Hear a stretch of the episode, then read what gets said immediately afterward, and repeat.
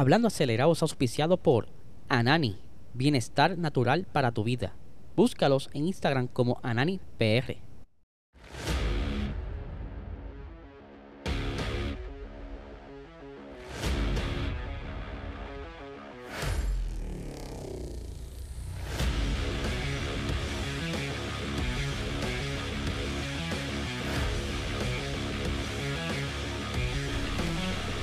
Saludos amigos fiebre, bienvenidos a todos a otra edición más de Hablando Acelerable. Háblele espero que se encuentren bien. Ya hoy es miércoles, hoy será Box Talk a las 8 y 30 de la noche. Episodio súper interesante hablando de la previa del Gran Premio de Singapur, entre otras cositas. Así que no pueden olvidarse dar la vuelta eh, por aquí, por este canal, si lo estás viendo ahora mismo en YouTube, a las 8 y 30 de la noche, donde estaremos ahí live en el chat. Así que no se lo pueden perder. Por otra parte, tenemos nuestro auspiciador principal, Anani Bienestar Natural para tu vida.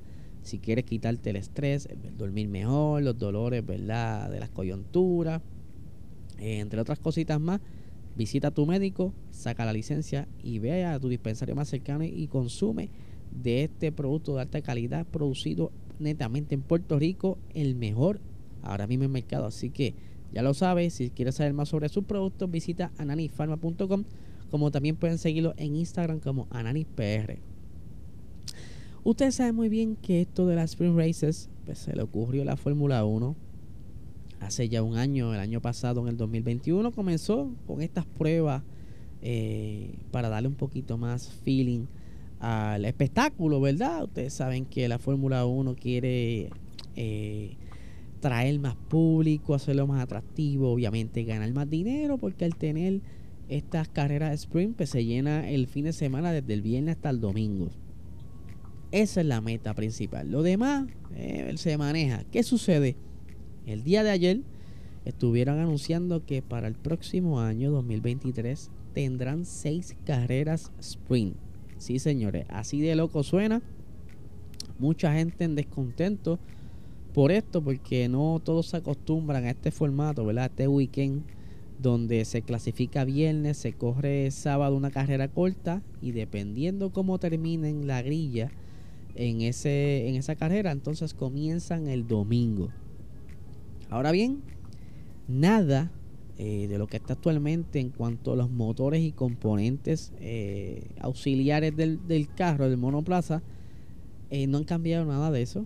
Obviamente esto es preliminar porque simplemente anunciaron la cantidad de carreras. Ya el año pasado querían jugar con el mismo número, pero eh, eventualmente eh, los equipos ¿verdad? pidieron más dinero para poder entonces hacer este tipo de carreras y no quiso, eh, ¿verdad? No, hubo una negociación fructuosa, ¿verdad? fructífera y lo cuadraron a tres carreras, pero parece que todo marchó muy bien esas negociaciones y serán seis.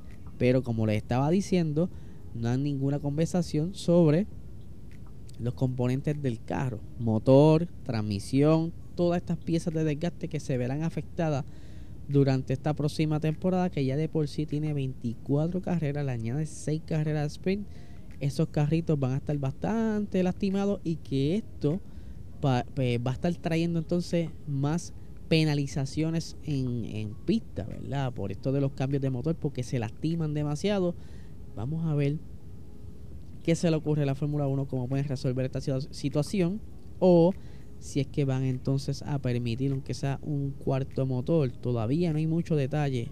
Vamos a ver qué deciden. Por otra parte, ayer también se estuvo hablando sobre la posible salida de la Fórmula 1. Todo apunta a que sí. Ross Brown. Él es uno de los grandes personajes dentro de la Fórmula 1, gran talento ¿verdad? en la ingeniería, pues ya él está bastante viejito, tiene 67 años y pues aparenta ser que se va a retirar a las finales de esta temporada. Pero quiero repasarle un poquito, ¿verdad? Porque no mucha gente como que hicieron engagement con el post. Obviamente deben ser personas nuevas luego de Dice to Survive. Y pues quería darle un, un repasito del el señor Ross Brown. Él comenzó su hazaña en el equipo Williams Co-Mecánico. Luego se estuvo moviendo entonces a lo que fue eh, el Benetton. Eso fue del 91 al 96. Luego él se muda entonces a Ferrari. en los tiempos de Michael Schumacher desde el 1997 hasta el 2006 y entonces luego en 2008 él eh, estuvo trabajando con Honda, también estuvo eh, trabajando con Red Bull y demás, pero en 2009 hace esa asociación con, con, con Honda, se quita y consigue entonces eh, montar lo que fue Brown GP, lo que fueron entonces los comienzos de, de, Mercedes luego de que Brown GP se retirara de, de la Fórmula 1. Obviamente me imagino que esto fue una gran carga para el señor Ross Brown y que entonces luego se lo vende a Mercedes, pero ellos sí consiguieron, ¿verdad? Eh, campeonatos con Jenson Button, eh, un carro que trajo mucha polémica por todo esto de, de los difusores, la aerodinámica del carro. Fue un carro bastante pensado, tanto así que él pues, estuvo a cargo de lo que fue entonces la, el desarrollo de la, en la normativa que se está utilizando este año, ¿verdad? Esto de, de la nueva aerodinámica, que él estuvo entonces eh, con todos los ingenieros trabajando para que fuera eh, una temporada más activa, más competitiva, menos aire sucio, eh, posibilidad de pases más frecuentes, pero sabemos que hay ciertas oportunidades que todavía están trabajando porque no, no se ven tantos pases. La idea era eliminar el DRS, pero imagínense, si en DRS no hay pase, imagínate si, si no estuviera. Eh, o sea, si, con el DRS hay unos trencitos, imagínate si, si en DRS eh, estas carreras sería bastante aburrida, por lo que hay unos ajustes que están haciendo, ¿verdad? Que todavía están en, en el horno pero sí, lo que se está hablando es que el señor se va, eh, ya está bueno, quiere dedicarse a la familia, pero ha hecho bastante por la Fórmula 1. Yo creo que es una persona que, que se debe admirar por toda la historia que ha tenido y ve a ver cuál será su próxima etapa. Vamos a ver qué pasa con él. Por otra parte, Ferrari, ustedes saben que Ferrari, ¿verdad? Están ahí tambaleándose, no saben ya qué hacer con su con su equipo en un momento dado no, no aceptaban sus errores. Luego, ¿verdad? Quería hacer algún tipo de cambio. Pues, ¿qué pasa, Corillo? Parece que se puso melancólico el señor Matías Binotto y está eh, hablando sobre que hay que buscar la mentalidad ganadora que habían para los tiempos de, de Ferrari y Schumacher, ¿verdad? Eso, esos tiempos gloriosos cuando Michael Schumacher se consiguió eh, ¿verdad? Pudo completar sus siete campeonatos, ya que él había conseguido otro en otra escudería. Pero que esos fueron tiempos muy buenos de victoria y que Ferrari hacía mucho, no disfrutaba. Que entonces llegó Michael Schumacher a, cambiar el juego y traer de, nuevo la, el, el gozo a Ferrari dentro de la historia. ¿Qué sucede? Aquí tengo las expresiones de Matías Binotto, lo que dice lo siguiente. Dice, cuando hablamos el viernes y el sábado después de las sesiones sobre lo que siente uno u otro, hay un intercambio abierto y honesto. Ambos saben que mejorar nuestro auto y nuestro equipo significa crecer para vencer a los demás, ¿verdad? estas reuniones que ellos tienen durante el fin de semana, ¿verdad? Eh, qué tal piensa Carlos Sainz, qué tal piensa eh, el señor Leclerc.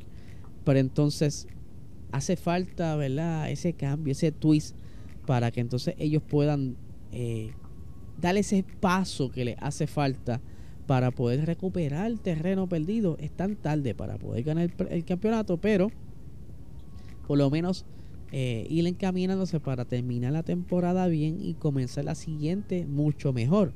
Y aquí tengo, ¿verdad? Para cerrar las palabras de, de Matías Binotto, que estaba recordando cuando se unió en Ferrari en 1995 y dice, también fue mi primera victoria. Y cuando escuché el himno me di cuenta de lo que significa ser Ferrari, pero luego empezamos a ganar campeonatos en el 99 y el 2000. Eh, en lo que va entonces luego de todo esto de la Fórmula 1 dice, han dado un vuelco los principales equipos han doblado su tamaño. Hay verdaderos gigantes en la carrera en términos de médicos y recursos, pero será mejor aún ganarles.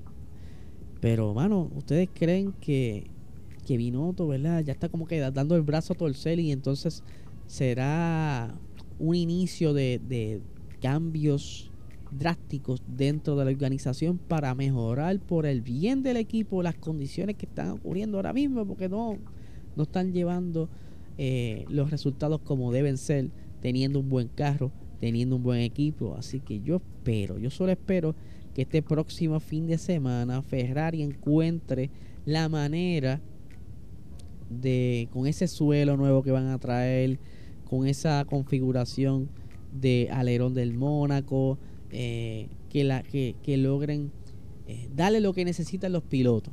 Una buena estrategia y para que tengan por lo menos estas próximas carreras eh, sin mucho problema, sin tantos tropiezos y que por lo menos cierren bien el año, aunque sea asegurando el segundo puesto.